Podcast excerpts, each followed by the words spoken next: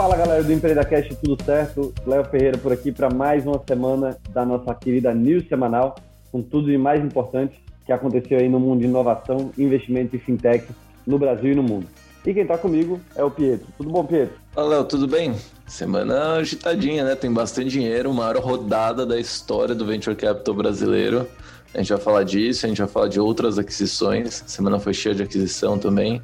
Teve troca de cadeira, é, pô, bastante coisa. Exatamente. Pedro resumiu bem. Muito, muito dinheiro rolando.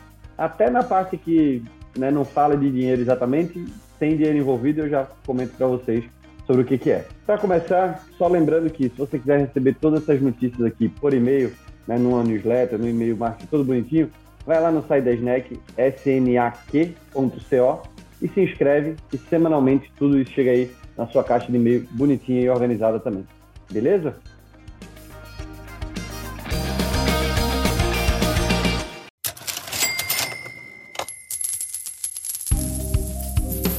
Aí, sonhador, e aí, sonhadora, eu tenho um recadinho aqui para você. É o seguinte: imagina que você começou a sua startup e deu algum quiprocó aí que você está precisando de um auxílio jurídico. Eu tenho que te apresentar aqui o nosso novo parceiro, jurídicoporassinatura.com.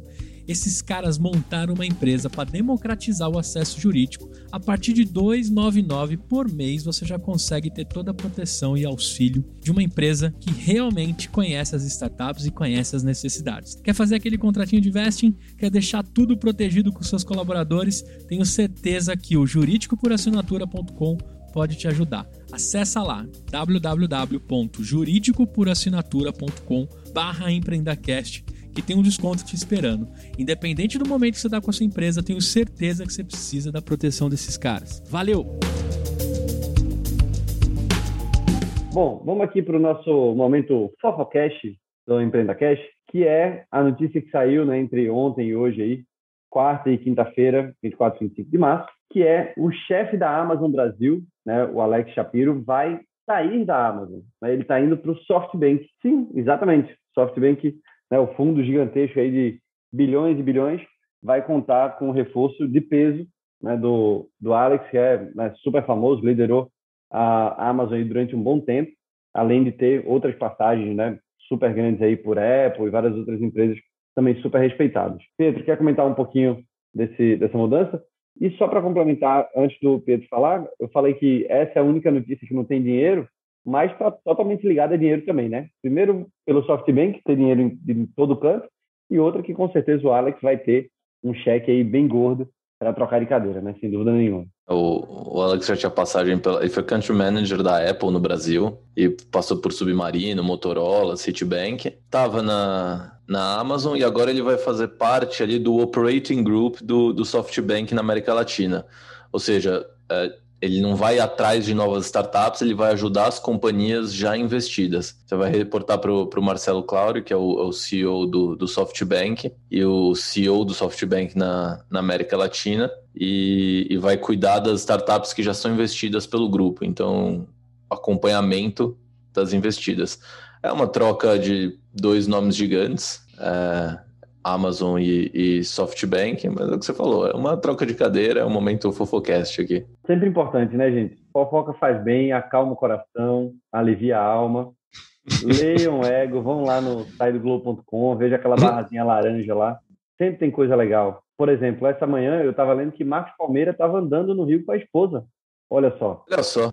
Andando? É, Meu Deus. Exatamente. É, Você anda?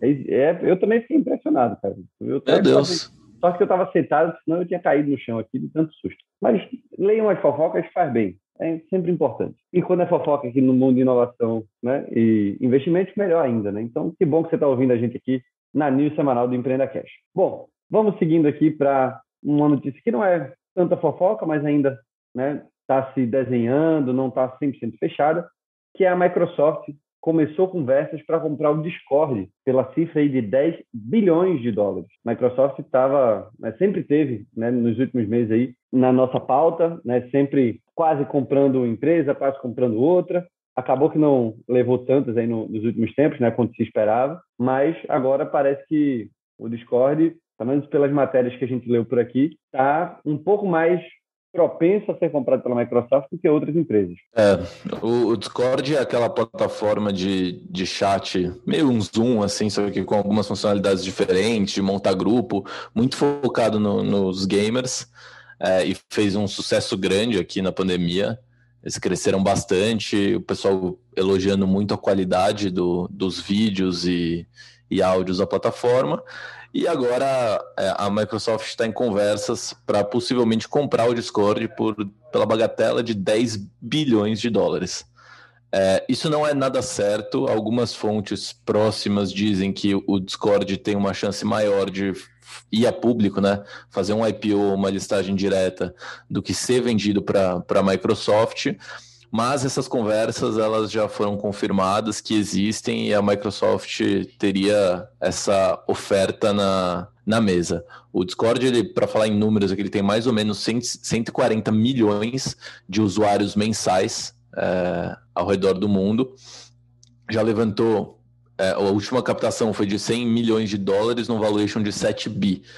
Ou seja, essa, esse 10 bi que a Microsoft estaria oferecendo é, uns 40% acima do último valuation de captação da, do Discord.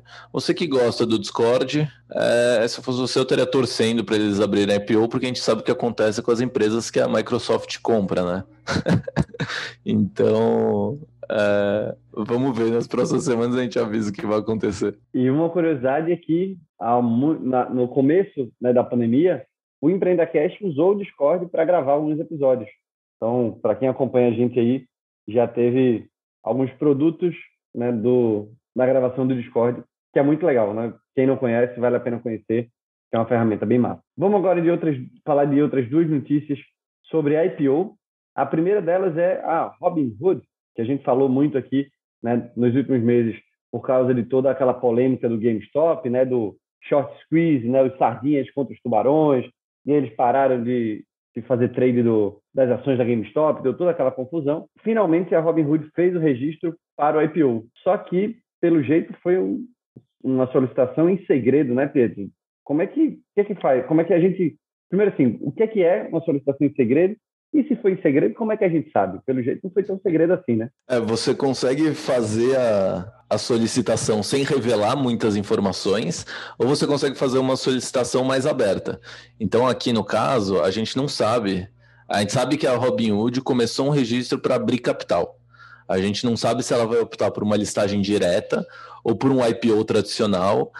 E nesse pedido de registro, ela não revelou ainda nenhuma informação sobre a empresa. É, então, por exemplo, se você for ali no, nos registros de pedido da, da, CVM, você tem uma apresentação da empresa, ainda não tem alguns quanto a empresa vai vender de ações, outros tem. Então, você pode fazer um pedido de registro com mais ou menos informações.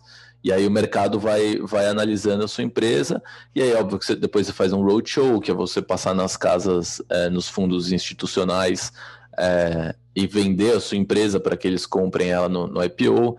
Então tem, é todo um processo de, de registro e de venda antes de você de fato fazer um IPO ou uma listagem direta.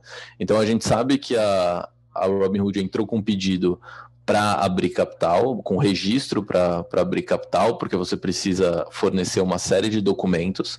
É, tem toda uma, como se fosse uma auditoria ali para para a empresa poder abrir capital, mas a gente não sabe o que vai ser, não sabe qual vai ser o valor, não sabe o range de ação, obviamente, só é de, definido no final, não sabe se vai ser um caminho de listagem direta, é, como por exemplo foi Slack e Spotify, é, não sabe se ela vai vender isso para o próprio pessoal que investe na, na plataforma deles. Enfim, a gente só sabe que ela vai abrir capital em breve, a gente não sabe como vai ser.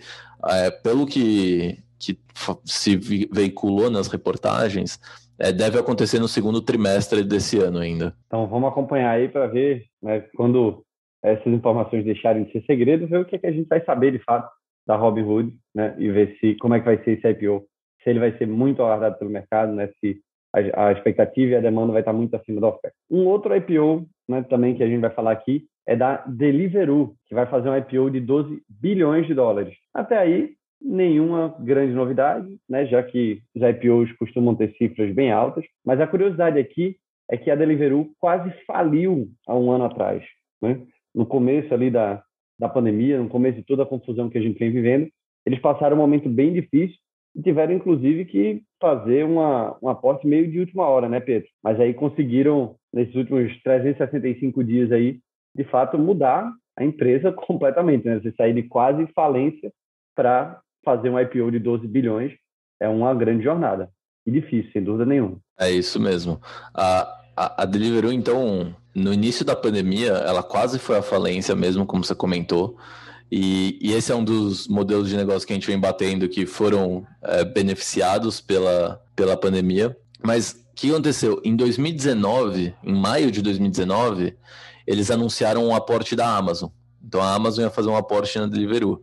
Só que as autoridades antitrust é, britânicas é, alegaram preocupações com competição putz, a Amazon, que já é um player gigantesco de entrega, está comprando um, um aplicativo, de, comprando uma participação relevante no aplicativo de entrega e bloqueou essa transação. E eles ficaram meio que sem dinheiro ali. E aí começou 2020, o caixa da empresa estava sofrendo.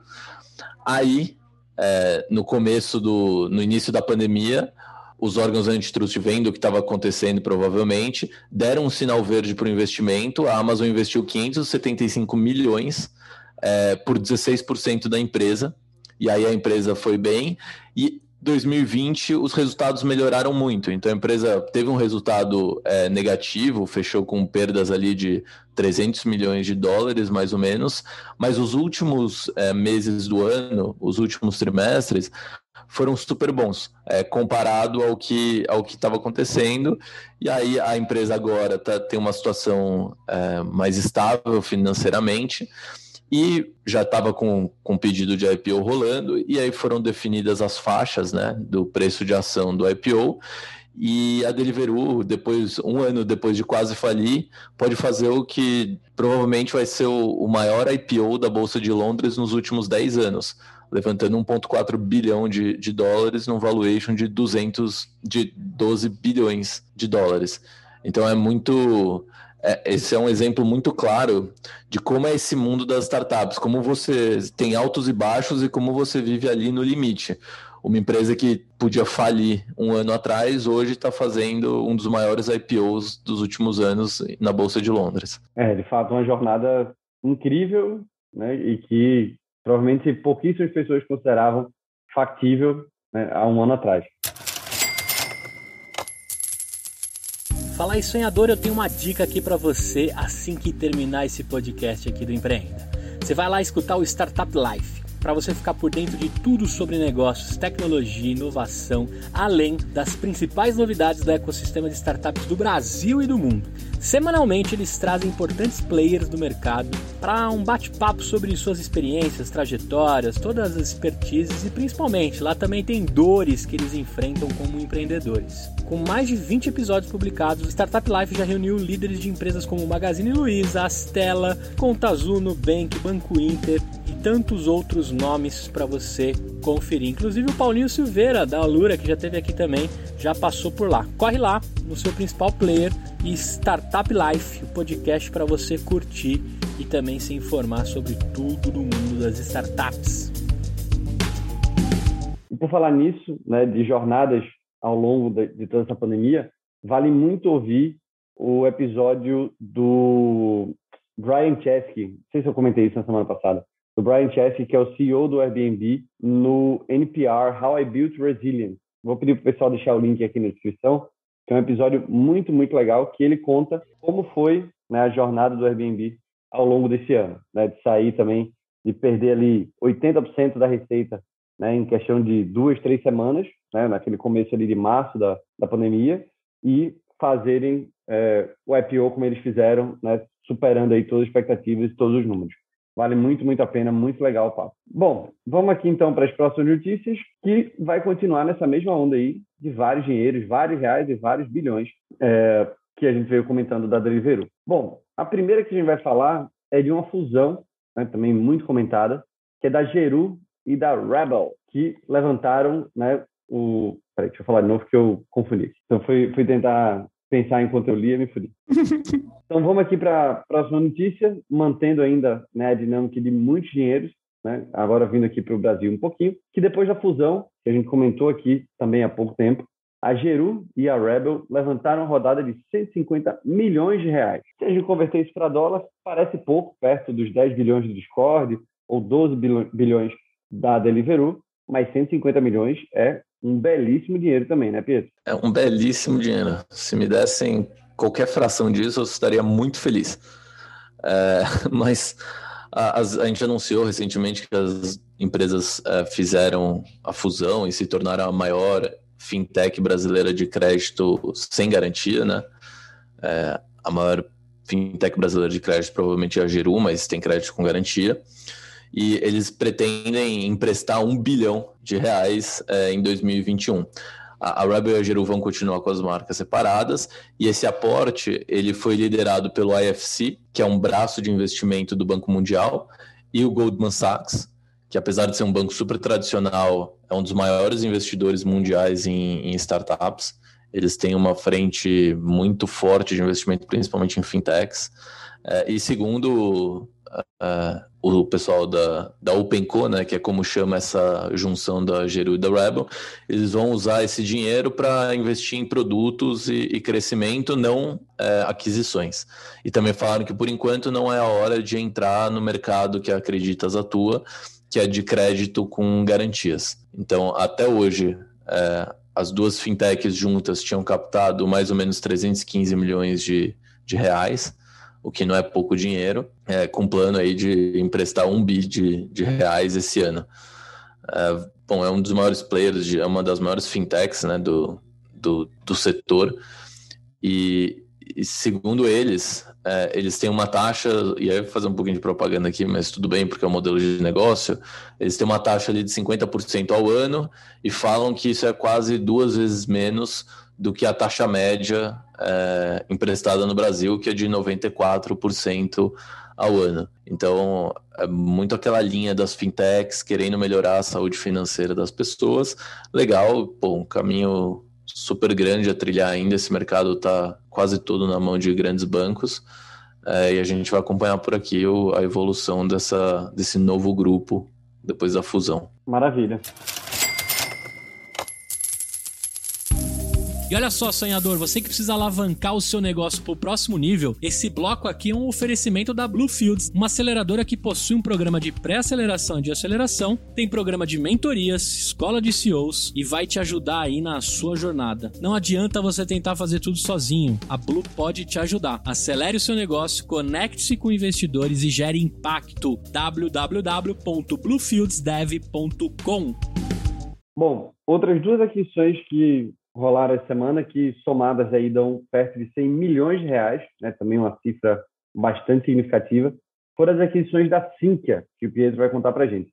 A Sinqia a gente comentou também aqui há algumas semanas, né, eles têm uma estratégia de aquisição muito forte, né, não só já tinham isso né, há, há algum tempo, já era algo que estava ali no DNA da empresa, mas é algo que eles vêm acelerando, inclusive com a formação de uma área de corporate venture capital. Então, com certeza isso vai acelerar ainda mais, né? assim que vem tendo uma robustez muito grande. A quantidade de serviços que eles têm é um negócio assim impressionante. Eu acho que o cara no onboard ali passa uns dois, três meses só para descobrir tudo que a Sinqia faz, porque tem muita coisa. E com as aquisições vão fazer mais ainda. É, o foco da, da Sinqia são softwares para o setor financeiro, né? Então, de tudo, desde fundo, seguradora, banco. Então, to, todo mundo que tem conta e e algum produto em uma instituição financeira tradicional, por trás dessa instituição usa Sinqia, provavelmente. É, essas duas aquisições são da Simple, que automatiza o processo de onboarding de novos clientes em bancos digitais, e da FapWeb, que é um software para assinar contratos de forma digital, ali também tem um controle de documentos. É, da FapWeb, eles compraram 60%, da Simple parece que compraram tudo. A Simple pagaram 56 milhões, a FapWeb 38 milhões. É, e essa transação da, da FapWeb pode chegar a 68 milhões com earnout e tudo mais. Então, assim que, que, que mudou de nome recentemente, vem cada vez mais numa pegada de, de inovação, de agregar novos é, softwares à sua, à sua base e ser de fato um, um player de, de back-office ali de serviços para o mercado financeiro com uma pegada cada vez mais digital. Assim que é para quem quiser, ela tem é, capital aberto na, na, B3. Isso não é uma recomendação de investimento, que fique bem claro, mas já é uma empresa aberta é, com valuation ali de um bi e meio, se eu não me engano, e, e tem uma estratégia muito forte de crescer via aquisições. Eles fizeram um follow-on recentemente de 382 milhões, aí compraram a Itaú Soluções Previdenciárias, fizeram essas duas compras da, da Simple e da FapWeb, fizeram mais algumas compras menores no meio do caminho, é, sobrou ainda um, um, troquinho, mas a ideia da empresa é para as próximas aquisições ela se alavancar um pouco, pegar um pouco de dívida e manter essa estratégia forte de crescimento via, via aquisição. Perfeito, excelente comentários. E é isso, gente. Cuidado quando forem comprar qualquer coisa, hein? Pesquisem primeiro, não é porque a gente falou aqui que tem que comprar. Sim, que eu acho a empresa fantástica, mas né, pesquisem e entendam o que é que vocês vão fazer. Bom, vamos seguir aqui aumentando os números, né, aumentando os valores de investimento e captações. A gente vai falar agora da Vortex, que levantou 190 milhões de reais. Eles querem se posicionar aí como back-office no mercado financeiro, né, Pedro? É isso. A, a Vortex ela faz ali administração e custódia de fundos. Então, quando você tem um fundo de investimento, é, o fundo ele tem regras e ele também tem que fazer a, a controlar os ativos que tem ali dentro, basicamente. Então, normalmente quem faz isso é um é um administrador, um, um custodiante. É, a Vortex presta serviço aqui para XP, Credit Suisse, Pátria, entre outros. Esse é um trabalho que é muito manual ainda. É, as, ficam pessoas olhando se, ah, se o fundo saiu da, das regras ali que ele tem que seguir, é, a custódia dos ativos, a organização desses ativos é, ainda é muito manual e a Vortex tem essa proposta de acelerar o processo de digitalização desse back-office. Então, eles levantaram 190 milhões é, de, um, de um private equity chamado FTV Capital, que também foi investidor no, no eBanks lá atrás, e o, o valuation dessa rodada não foi divulgado, é um Series B. Nessa fase, a diluição é de mais ou menos uns 15, 20%. Então, tomando isso como base, o valuation ficaria próximo aí de um bi de, de reais. É, a receita da, da Vortex é ali em cerca de, pô, fazendo as contas de trás para frente do que eles do que eles têm de, de ativo sob custódia, que são 30 bi, e da comissão média, eu diria que eles faturam algumas dezenas de milhões é, por ano, é, mais para o range alto de dezenas aqui. E, e esses 190 milhões são para fazer aquisição, estratégia parecida ali com, com da Sinqia. Então vamos ver, tomara que consigam, porque enquanto o, o front-end do setor de investimentos é, se desenvolveu muito rápido, tem muito a melhorar ainda, mas a experiência ali para quem quem está operando na tela, ela é melhor o back-office é praticamente o mesmo de, de tempos atrás, com muita coisa rodando em Excel ainda. Excel, a espinha dorsal do mundo. Né? Se não fosse o Excel, meu Deus do céu, onde estaríamos hoje? Acho que nos tempos das, das navegações ali, né? tentando descobrir ainda, ainda. Eu quero fazer um comentário sobre isso, que o Google me decepcionou muito, porque eles copiaram uma ferramenta maravilhosa que é o Excel, só que eles deixaram ela pior. Se você vai copiar, melhora ela, não piora ela. Era só esse desabafo que eu queria fazer. não vamos entrar nessa, nessa discussão não, mas eu sou obrigado a concordar. O Excel é muito melhor do que o Google Sheet. Bom, outra notícia que a gente tem hoje é a Neogrid, também super conhecida, que a gente já mencionou aqui algumas vezes, comprando a Smarket. Pedro, o que é que. Lembra o pessoal aí, o que é que é a Neogrid, que tem capital aberto na bolsa, e o que é que é a Smarket e por que essa aquisição é importante. A Neogrid abriu capital recentemente e pegou ali a, a, a, cartilha da local web, parece, né? E todo mundo está fazendo isso. É, começou, começou a fazer aquisições atrás de, de aquisições.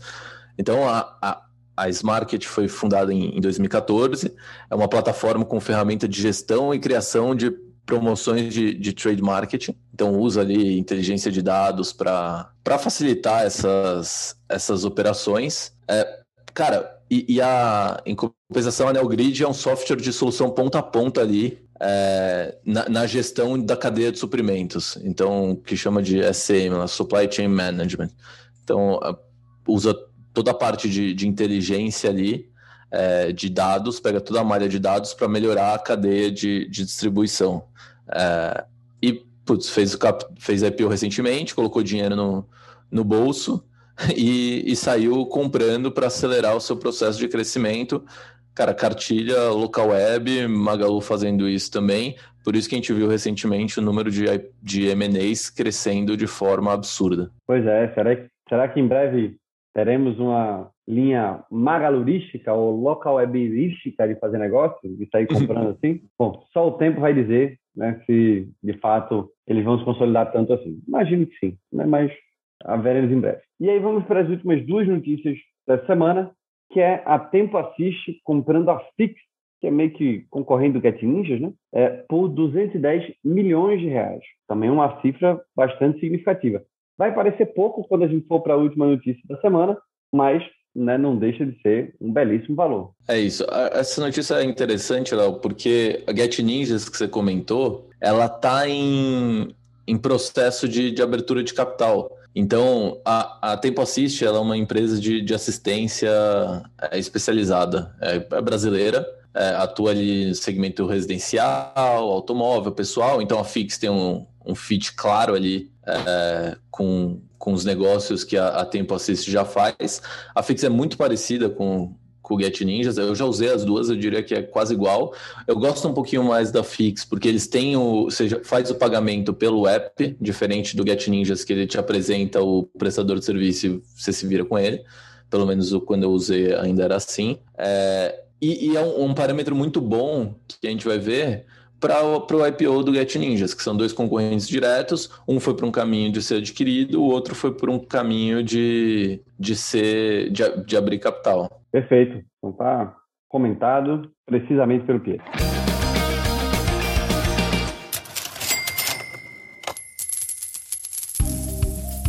Esse bloco é um oferecimento da Fit Anywhere, que tem lá o banco que em 3 metros quadrados você transforma tudo numa academia. O aplicativo deles também é feito de treinos focado para você usar na academia do seu prédio residencial ou no hotel que você tiver. E durante aí a quarentena, né, no meio da pandemia, eles começaram a fazer videoaulas com treinos para terceira idade, pais e filhos, defesa pessoal, funcional, tem até dança e em primeira mão treinos para deficientes físicos. Baixe nas melhores lojas, tenho certeza que você vai gostar. Fit Anywhere, democratizando o acesso às academias. www.fitanywhere.com.br E vamos agora para a última notícia da semana.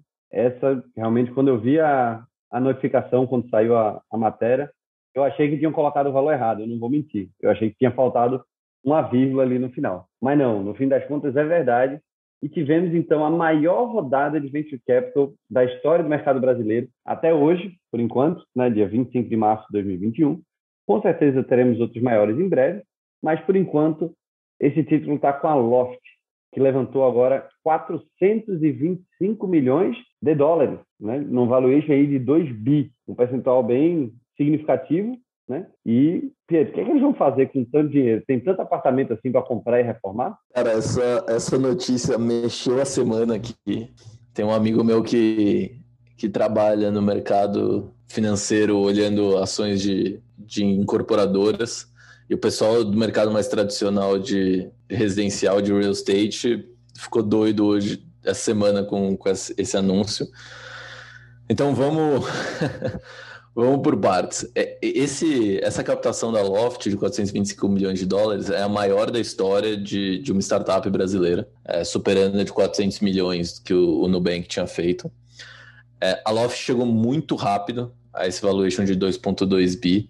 É, lembrando que no começo de 2020, no dia 3 de janeiro, eles anunciaram que tinham virado unicórnio, só 16 meses depois da fundação. É, e a Loft ela passou uh, já da fase de ser só uma empresa que compra e reforma imóveis. Inclusive fez algumas aquisições, como a da Decorate, para melhorar esse processo. Uh, hoje a Loft tem também um marketplace, tem ali uma ferramenta de, de cotação de, de crédito, tem seus corretores na, na rua. Uh, eles têm um, um, um, plano de ter um modelo ali de previsão de valores de, de imóveis no futuro só que eles se posicionam como uma. Eles querem ser o one-stop shop do mercado imobiliário e trazer a experiência de compra no e-commerce para compra de um imóvel. Muita gente truca esse valuation. É, acho que a primeira coisa que, que foi comentada essa semana foi, pô, mas como que esse negócio vale 2,2 bi? É, como comparação, o quinto andar, é, que é um marketplace, faz gestão de aluguel, tem ali bilhões em gestão na, na plataforma, o último valuation foi de um bi. É, então a Loft vale duas vezes mais que o quinto andar e parece que está saindo uma nova transação ainda que vai avaliar a Loft em 2,8 bi e outra de mais é de mais 100 milhões de dólares.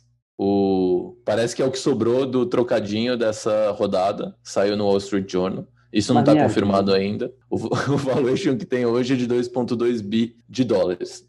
Como comparação, a Cirela que é a maior incorporadora da Bolsa Brasileira, em dólares vale 1,75 bi. E tem uma receita bem grande, eu diria assim. Pô, MRV, que é gigante também, 1,55 bi, Exetec 1,34. Então a Loft vale mais do que todas as incorporadoras brasileiras. E com esse valuation, a Loft ela vira a décima PropTech residencial no mundo. É, fica atrás. E PropTech residencial aqui, eu, falando de startups que focam no mercado residencial. Então você tem desde Lemonade, que faz a parte de seguro, até outras que fazem uma Compass da vida, que é mais um marketplace. Então, assim, é muito dinheiro, é muito grande. É, saiu, putz, essa semana o pessoal só comentava, tá bom, mas qual é a receita, qual é a receita? É, qual que é o modelo de negócio? A, a Loft investiu no hotel que virou Noma, que compra apartamento, compra e reforma e faz loft para aluguel comprou a Decorate, que faz reforma, tem ali os fundos para comprar imóvel, fazer reforma e vender. Então, assim, se juntar tudo que a Loft já captou, eles captaram 18 milhões no Series A, 70 milhões no Series B, 175 milhões no Series C e 425 milhões agora nesse Series D. Então, é muito dinheiro é, para um valuation muito alto em pouco tempo. Não estou falando que não vale, é, mas acho que muito desse valuation está apoiado na história dos dois fundadores, do Florian e do Mate, que foram os fundadores da Print. São caras que já tiveram uma, uma jornada de sucesso, é, fundaram ali também a Canary, atuam até hoje na, na Canary, e, e eu diria que eles conseguem um, um valuation maior ou seja, diluindo menos a empresa, pelo nome dos dois e pela história que os dois tiveram, é, sem tirar o mérito de execução, sem tirar o mérito do negócio em si, mas é de fato um crescimento muito acelerado é, e vai, se a gente colocar aqui, é, supondo ter um crescimento muito grande, se a gente fizer um múltiplo de 10 vezes receita, a Loft precisaria ter uma receita de 220 milhões por ano. O que daí. E tá 20... Então, não, não divulgaram. Uhum. É, e 220 milhões de dólares por ano. Ou seja, para ser um, um receita, múltiplo de receita aí de 10 vezes, ela teria que estar tá fazendo mais de um bi de reais por ano. É, eles não divulgaram quanto é, mas eu, eu chutaria que não é tudo isso. O que os investidores estão comprando de fato é crescimento.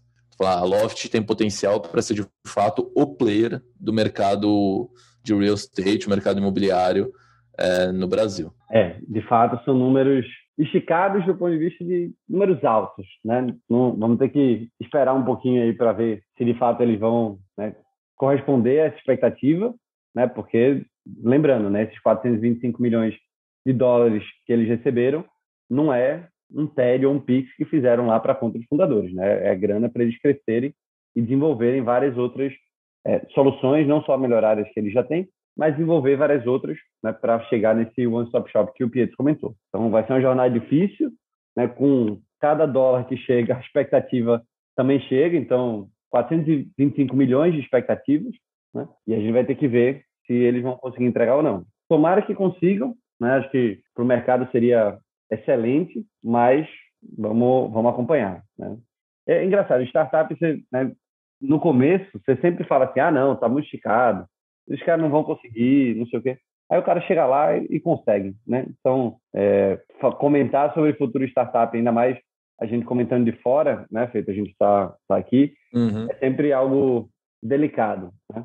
É, Porque... exatamente isso. É, a, gente não, a gente não sabe os pormenores, né? A gente está longe do negócio, a gente não está vendo a visão né, que está sendo é, vendida e executada lá dentro, mas Né, de fato, são, são números que, quando eu vi a primeira vez, eu dei uma levantada de sobrancelha, assim, eu falei, rapaz, interessante, vamos, vamos acompanhar. Tô na expectativa e sigo torcendo, né, sem dúvida nenhuma. É isso mesmo, a gente só, só consegue falar se está esticado ou não se a gente souber é, os números. Como a gente não sabe receita, é, e, e é engraçado que, que muita gente ainda tem essa percepção do que você comentou, né?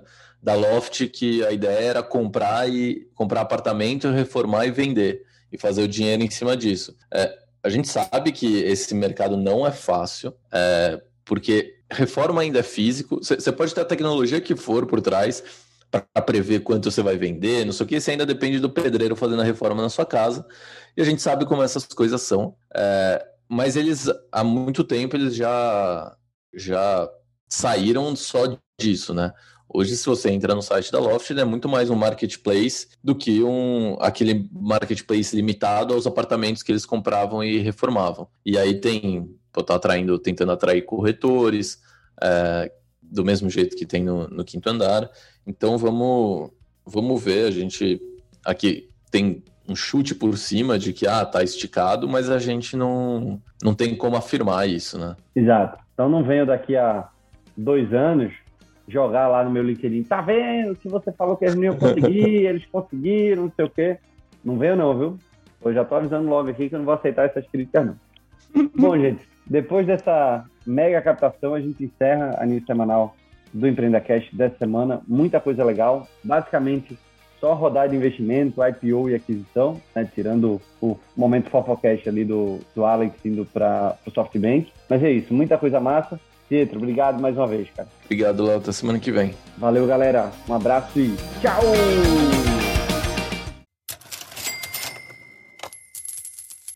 E aí, terminou nossa news? Tenho certeza que se você ficou até aqui é porque você gostou. Quer saber mais sobre inovação? Eu tenho uma indicação para você. É outro podcast maneiríssimo chamado A Virada. Ele é apresentado pelo Gustavo Goldsmith, que é CEO da Superplayer, e também pelo Bruno Peroni, que é investidor anjo e também VC. O legal lá da virada é a profundidade com a qual eles falam de cada assunto. A cada semana é escolhido um mercado diferente. Por exemplo, música, meios de pagamento, educação, mercado de cannabis. Os caras destricham todas as novas tecnologias que estão em disrupção aí, né, dentro desse mercado. Além de trazerem depoimentos dos líderes e das principais empresas que estão capitaneando essas mudanças. Eu já estou sabendo que tem temporada nova que estreou e você pode lá conferir a terceira temporada da Virada. Tenho certeza que você vai gostar. Escolhe aí no seu player ou se você preferir na descrição desse episódio tem, tem um acesso para o podcast A Virada. Valeu!